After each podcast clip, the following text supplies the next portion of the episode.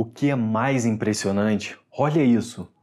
Há inúmeros casos em que o paciente é magro, não fuma, faz exercícios físicos, tem os exames de sangue bons, fez ecocardiograma e teste esforço, ou seja, tudo beleza, certo? E quando faz o score de cálcio, recebe pontuação alta. Mas por que isso acontece? A questão toda é que se não tivermos um corpo livre de inflamação, como eu venho repetindo, os danos às artérias continuarão acontecendo, independentemente se seu colesterol for alto ou baixo. Entenda que a nutrição tem papel fundamental aqui. O que você precisa entender é que a inflamação sistêmica é causada principalmente pela alimentação.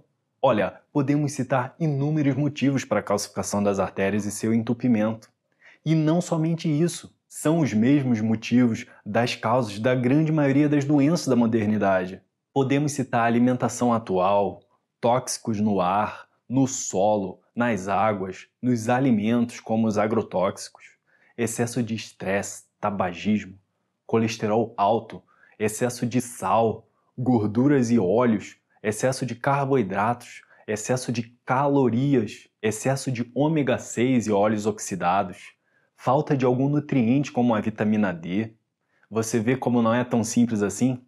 Não podemos simplesmente pegar o exame de colesterol e dizer que estamos bem de saúde, pois há inúmeros fatores que podem influenciar nisso. Mas e se você pudesse escolher somente aqueles fatores prioritários? Aqueles fatores que resultam nos maiores problemas, nas piores doenças e que geram a maior inflamação? Aqueles fatores que, se você controlar, pode diminuir em 80% suas chances de infarto e AVC ou até mesmo câncer. Escuta isso aqui então. Os dois principais fatores são a síndrome metabólica e, consequentemente, a resistência à insulina. Isso porque a resistência à insulina causa outro problema, chamado hiperinsulinemia, que inevitavelmente causa inflamação sistêmica no corpo. Como vimos, eu vou repetir de novo, isso gera vários danos nas artérias e, eventualmente, as placas calcificadas que existem para consertar esse problema, essas placas ficam vulneráveis, podendo romper e causar o infarto e o AVC. Sabemos que o maior fator de risco que existe é a diabetes, exatamente pela ineficiência do corpo em controlar a glicose e a insulina. E como se controla tudo isso? Principalmente com a alimentação. Não há dúvidas disso.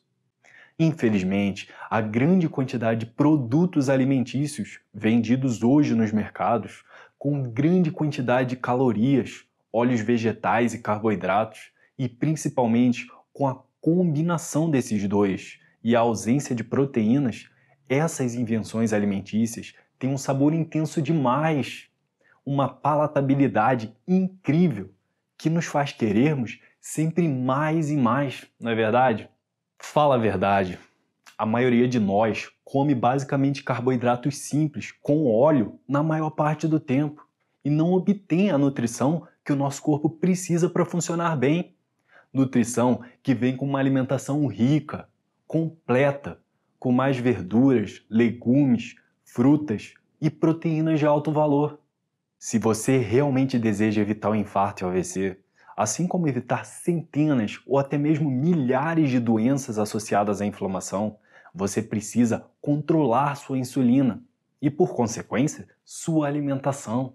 Fora isso, você precisa do melhor conhecimento atualizado, baseado na melhor ciência disponível.